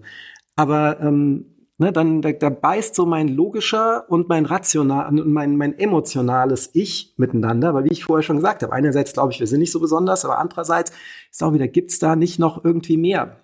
Kommen wir aber in diesen spirituellen Talk. Ähm, aber letztendlich glaube ich einfach, dass Mensch und Maschine sehr symbiotisch zukünftig zusammenleben werden und diese Verschmelzung auch viel schneller gehen wird, zum Teil auch schon weiter fortgeschritten ist, als viele Menschen das wahrhaben wollen und damit auch diese Bewusstseinsfrage sich dann irgendwann auflöst, weil diese Bewusstsein auch irgendwo ja, ja und nein. Also ich halte es nicht für wichtig und ich glaube auch nicht wünschenswert, dass äh, Maschinen ein menschenähnliches Bewusstsein haben. Ähm, die Frage ist ja auch, welches Lebewesen hat ein menschenähnliches Bewusstsein? Haben andere Menschenaffen, haben andere äh, ein menschenähnliches Bewusstsein oder nicht? Und ähm, was diese Digitalisierung, also man kann ja neuronale Netzwerke, die komplette Gehirne abbilden von zum Beispiel Stufenfliegen schon bauen und wir werden in diesem bis plus äh, fünf Jahren soweit sein, auch das einer Maus komplett abzubilden. Und dann ist es nur noch eine Frage der Zeit, bis wir auch technologisch in der Lage sind, das eines kompletten Menschen abzubilden. Und wenn wir dann das neuronale Netz eines kompletten Menschen abgebildet haben und das laufen lassen, was passiert dann? Ja, das ist dann ein, ein posthumanistischer Gedanke, weil das ein digitalisierter Mensch sein könnte. Wie gesagt, wir wissen nicht, was dann passiert. Ähm, wir können das mit einer Stubenfliege machen. Stubenfliege mega simpel. Maus sind wir bald soweit und dann ist halt, ähm, kommt Affe und Menschenaffe beziehungsweise dann Mensch. Und das ist noch eine interessante Sache, was dann passiert. Ich ähm, möchte, dass ihr euch mal selber darüber nachdenkt, was ihr eigentlich seid. Ich bin der Meinung, wir sind eine Software, die auf unserem Gehirn läuft. Äh, das Beispiel mit diesem, ähm, dass das also unser Bewusstsein eigentlich nur eine Simulation ist das ist jetzt nicht böse gemeint, sondern das ist, äh, schaut, wie viele Dinge euer Körper ohne euch macht. Schaut, wie einfach man unseren Körper austricksen kann. Also zum Beispiel, man kann diese Out-of-Body-Experiences ähm, künstlich, künstlich ähm, provozieren. Und da auch das Beispiel mit der Hand, mit dem Schmerz. Also man schaut durch eine, eine, eine Brille, sieht dann eine, ich glaube, das ist das Experiment, was du vorhin gesagt hast, ist da eine Plastikhand da liegen oder zwei, einfach eine Hand mit Handschuh und dann nimmt man einen Hammer und ähm, ha toucht ein bisschen drauf auf die Hand und dann merkt man, das ist meine eigene Hand und dann switcht das Bild ja, und dann ist es eine Plastikhand, die auch den Handschuh drüber hat, so was man nicht erkennen kann. Und dann haut man mit dem Hammer drauf. Äh, oder die andere Hand haut mit dem Hammer drauf und dann hat man Schmerzen obwohl das nicht meine Hand ist, weil das das menschliche Gehirn ist einfach für uns übersetzt, was auch für mich ein Zeichen ist, dass das eine Simulation ist, die im Gehirn läuft. Also, dass unser Bewusstsein eine Simulation ist, dass es nicht, wir sind nicht wir, wir sind ein, eine Simulation, die in unserem Körper, in unserem Gehirn unseres Körpers läuft. Ähm, wie gesagt, mit demselben Trick kann man auch diese Out-of-Body-Experiences erzeugen, indem man erst einmal ähm, man, man zeigt ein, ein Bild einer Person, dann piekst man die an, dann wird man selber gepiekst und so weiter. Und der menschliche Körper ist unheimlich, der Geist ist unheimlich flexibel in diesen Dingen und sieht sich dann über sich selbst schweben. Und das kann er sich hervorragend vorstellen. Ja, alle diese Out-of-Body-Experiences, die Leute haben, sind, oder das ist jetzt äh, meiner Meinung nach bewiesen und so, ähm, müsst ihr aber euch eure eigene Meinung dazu bilden und die, die dazu äh, äh, publizierten Papers lesen, sind eigentlich Dinge, die sich unser Gehirn einbildet. Ein sehr schönen, Be schönes Beispiel. Ähm, ich weiß nicht, ob ich das noch finde, aber es ist so ein, ein kleines Video, in dem sieht man einen Mann ein Wort sagen und ähm, du hörst dieses Wort auch und er sagt aber ein anderes Wort. Und zwar hat er das Video aufgenommen, indem er einen bestimmten, ein bestimmtes Geräusch macht. Und dann haben sie die Tonspur gelöscht und ein anderes Geräusch drüber gesetzt. Und unser Gehirn bildet aus dem, was es wirklich hört und dem, was es sieht, von den Lippenbewegungen ein neues Wort. Und wenn man sich dann einfach von dem Bild wegdreht zur Seite, hört man das richtige Wort. Und wenn man wieder hinguckt, dann kann man gar nichts dagegen machen. Es ist so mega automatisch, hört man das andere Geräusch. Und das finde ich ein weiteres Zeichen für mich halt, wie unglaublich stark diese äh, Realitätssimulation ist, die bei uns läuft, die also uns äh, sagt, das ist jetzt grün, das ist jetzt Schmerz, das ist Freude, äh, das ist jetzt das Wort und so weiter. Diese ganzen Abgrenzungen, das ist ähm, ja. Ich kann mir aber auch nicht vorstellen, dass man das nicht, dass es nicht möglich wäre, aber ich kann es mir einfach im Moment nicht vorstellen, dass das, dieses Bewusstseinssimulation ohne den Körper funktioniert. Ich glaube, dass gerade diese, dieser, dieser Körper notwendig ist, um diese Bewusstseinssimulation ähm, drauflaufen zu lassen. Ich weiß aber, wie gesagt, auch nicht, was die Zukunft bringen wird. Wir sind, ich bin gespannt zumindest. Wie sieht's bei dir aus? Absolut, da kann ich mich nur einreihen. Also die Punkte, die du gerade gemacht hast mit, dass die Dinge, die wir erfahren, Dinge sind, die sich unser Gehirn lediglich einbildet, ist genau der Punkt, den Anil Seth in seinem TED-Talk macht. Kann, ich kann wirklich nur dazu einladen, sich das mal anzugucken, weil es wirklich sehr unterhaltsam gemacht ist. Der erzählt es einfach in einer netten Art und Weise und ja, schlüsselt es einfach sehr gut auf und ist auch mit einem guten wissenschaftlichen Unterbau. Ähm, spannend, da bin ich absolut dabei. Ich glaube, dass in den, auch in unserer Lebenszeit in den nächsten Jahrzehnten noch riesige Durchbrüche kommen werden und das nicht nur im Bereich KI, das ist auch der Punkt, den ich vorhin mit Verengung des kognitiven Raums meinte oder der Verengung der Diskussion, sondern dass verschiedene Technologiefelder so eng miteinander verbunden sind. Also das, man spricht ja jetzt auch schon ähm, nicht mehr von künstlicher Intelligenz zum Teil, sondern von Quantum ähm, AI, weil man versteht, okay, Quantencomputer und AI sind zwei Felder, die sehr eng miteinander verschmolzen sind. Und dann kann man noch die Ebenen Biotech, Robotik und so weiter ähm, drüber legen und letztendlich auch das Thema Verschmelzung von Mensch und Technologie. Mhm. Ich glaube, dass viele von den Themen, die da dranhängen, ähm, allerdings nicht hier bei uns entschieden werden. Also nicht in Deutschland. So Deutschland klischeemäßig, wir sind eher so die, die guten Ingenieure, Dichter und Denker, also eher an mechanischen Lösungen, philosophisch und so weiter. Ähm, sprich sowas wie ein Quantencomputer, da sind wir zum Teil bei der Forschung auch gut mit dabei aus deutscher Sicht. Ähm, ich glaube aber, dass gerade was künstliche Intelligenz angeht, ähm, die Kernthemen an anderen Sphären entschieden werden. USA, China, Indien. Mhm. Bevor wir jetzt abschließen, weil wir sind arg schon drüber. Außerdem hast du schön noch was gesagt. Nächstes Thema nächste, äh, nächsten Monat ist Quantencomputer und Quanteninternet. Seid gespannt. Ähm, zurück zu den richtig praktischen, weil wir, äh, zu den praktischen Sachen. Die äh, diese Large Language Model, die gehen nicht weg. Die sind sehr praktisch für sehr viele Sachen. Wir müssen damit leben und wirklich die Angst, dass die äh, irgendwelche Hausaufgaben für die Kinder machen, das ist wirklich die kleinste Angst. Das ist jetzt sozusagen wie ähm, da gibt ihr doch keinen Taschenrechner. Ja, ein Taschenrechner ist ist, ist ähnliches. Ja, da muss man halt die die Frage der Intelligenz und die Frage der Aufgaben, die Frage von dem, was Kinder oder Menschen lernen müssen, ändern. Wenn eine einfache Maschine, ein einfacher Algorithmus in der Lage ist, einen Test zu bestehen, dann ist das nicht, dann ist es nicht die Antwort, den Algorithmus zu verbieten, sondern den Test zu ändern. Das ist das eine. Das andere, ähm, von Google, die angefangen haben mit diesen Transformern und OpenAI, die nicht open sind, ähm, wie wir in der letzten Folge besprochen haben, die jetzt mit JetGPT das größte Large Language Model rausgemacht haben. Diese größte Konkurrenz für diese Dinge sind Open Source Large Language Model. Und da die Agenten auf diesen Large Language Modellen basieren und diese Agenten die eigentlichen Anwendungen sind, die wir später kaufen, ist es sehr wichtig, dass Europa sehr stark investiert in ein Open Source Large Language Model. Und es unabhängig zu machen von BART und ChatGPT, die beide amerikanische Large Language Models sind, die auch angeboten werden dann über Microsoft im Fall von ChatGPT und über Google im Fall von BART Und wir setzen uns damit, da hat Felix komplett recht, wieder komplett in amerikanisch aus und deren Meinung von, was wir zu denken haben. Weil, wie gesagt, dieses Large Language Model ist trainiert auf deren Auswahl an Daten und auf deren prätrainierten, auf deren Transformer. Und damit ist damit schon mal in Asien damit niemand einverstanden und in, in Autokratien auch nicht und so weiter. Aber vor allen Dingen, wir sollten als Europa unterstützen, dass es große Large Language Model es ist doppelt Large Inside, sorry, dass es Large Language Model Open Source gibt, die dann auch verwendet werden können von äh, lokalen kleinen Startups, die dann die Agenten schreiben, die dann wirklich die Applikationen sind, die man auch monetarisieren kann. Und ich denke, bei diesen LNMs ist das jetzt eine kurze Zeit. Die ersten äh, freien ähm, LNMs gibt es schon, die sind bei weitem nicht so gut wie JetGPT und BART, aber das kommt. Und das, der, der Zeitraum, den den Silicon Valley hat, das zu monetarisieren oder versuchen einzugrenzen. Deswegen eigentlich auch diese sechs Monate Moratorium. Nicht, weil man Angst hat, äh, was man da selber macht, sondern weil man Angst hat, wer gerade auf dem Weg ist, einen aufzu einzuholen. Sorry, damit bin ich für heute auch fertig. Ja. Nee, du triffst damit sehr guten Punkt, der eigentlich der Abschluss meines Plädoyers gewesen wäre. Aber so diese, diese These, was technisch gemacht werden kann, wird gemacht. Und daran hängt, dass Technologie keine Grenzen kennt.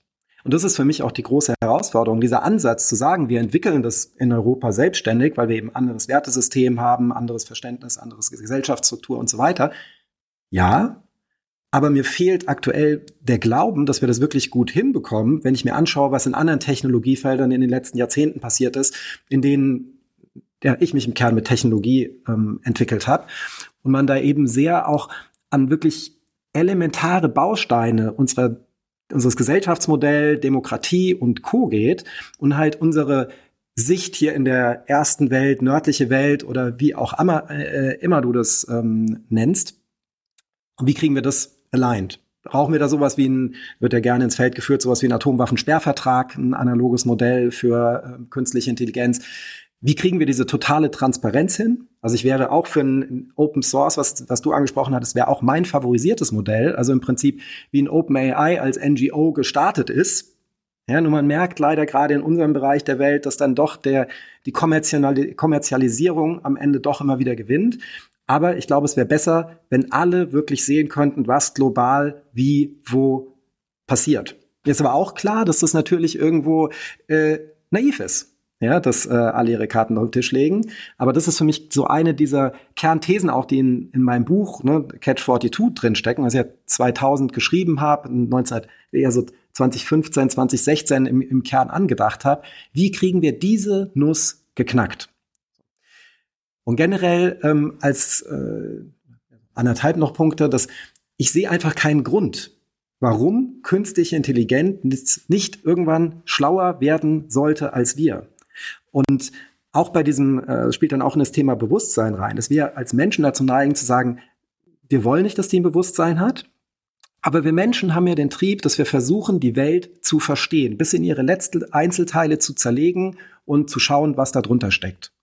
Warum sollte eine künstliche Intelligenz, die schlauer ist als wir, nicht genauso ticken und es genauso machen und damit auch diese Bewusstseinsfrage wäre ja nur eine von vielen Fragen, die in unserem, unserem Universum schlummern.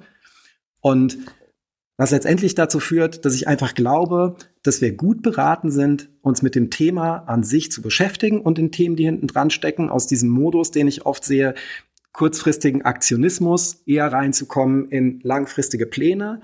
Und das ist für mich auch ein Treiber mit dem Buch gewesen und genauso hier auch mit dem Podcast, zu sehen, dass möglichst viele Menschen Teil von diesen Konversationen, Diskussionen und auch Entscheidungsprozessen werden, weil es aus meiner Sicht im Moment von einer sehr kleinen Gruppe an Personen entschieden wird, was sehr elementare Auswirkungen auf uns alle haben wird.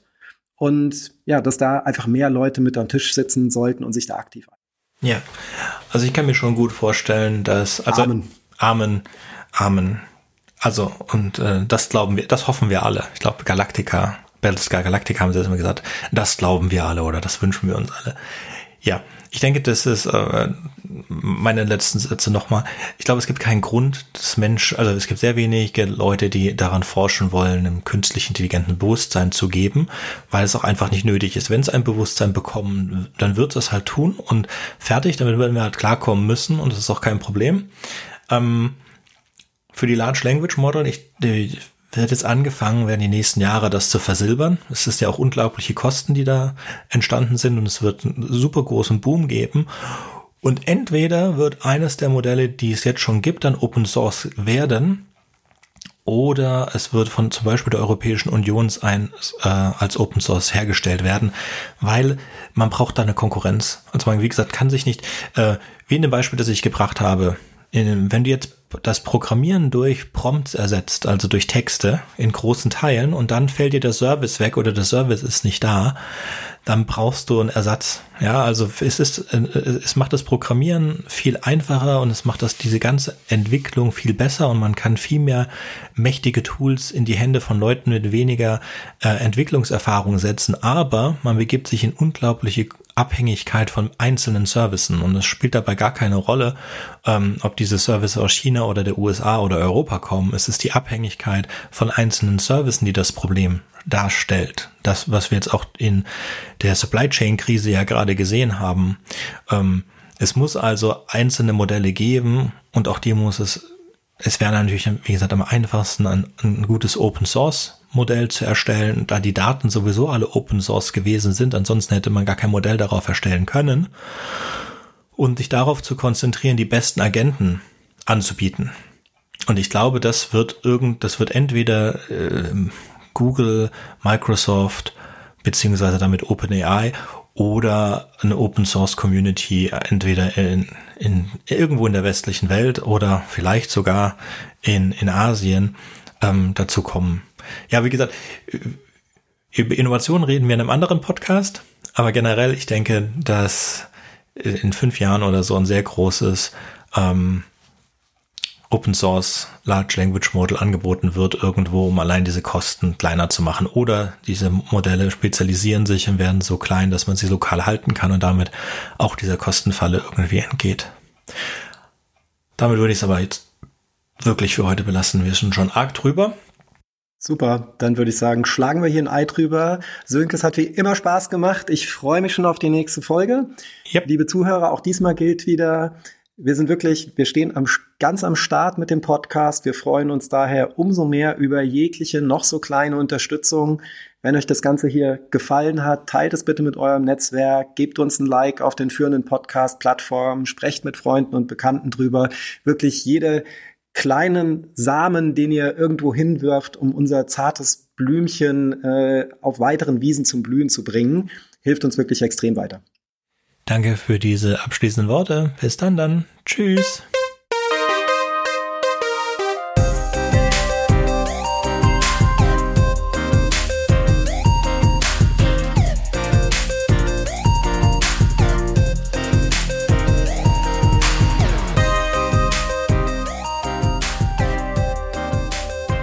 Willkommen. Hallo Sönke, grüß dich. Sorry. Ich mache das nochmal mit dem. Du legst ja, ja. los und dann ich. Ja, ja genau. Alles gut. Ich mache jetzt nochmal den, den, den Einstieg und sage dann gleich Hallo Felix.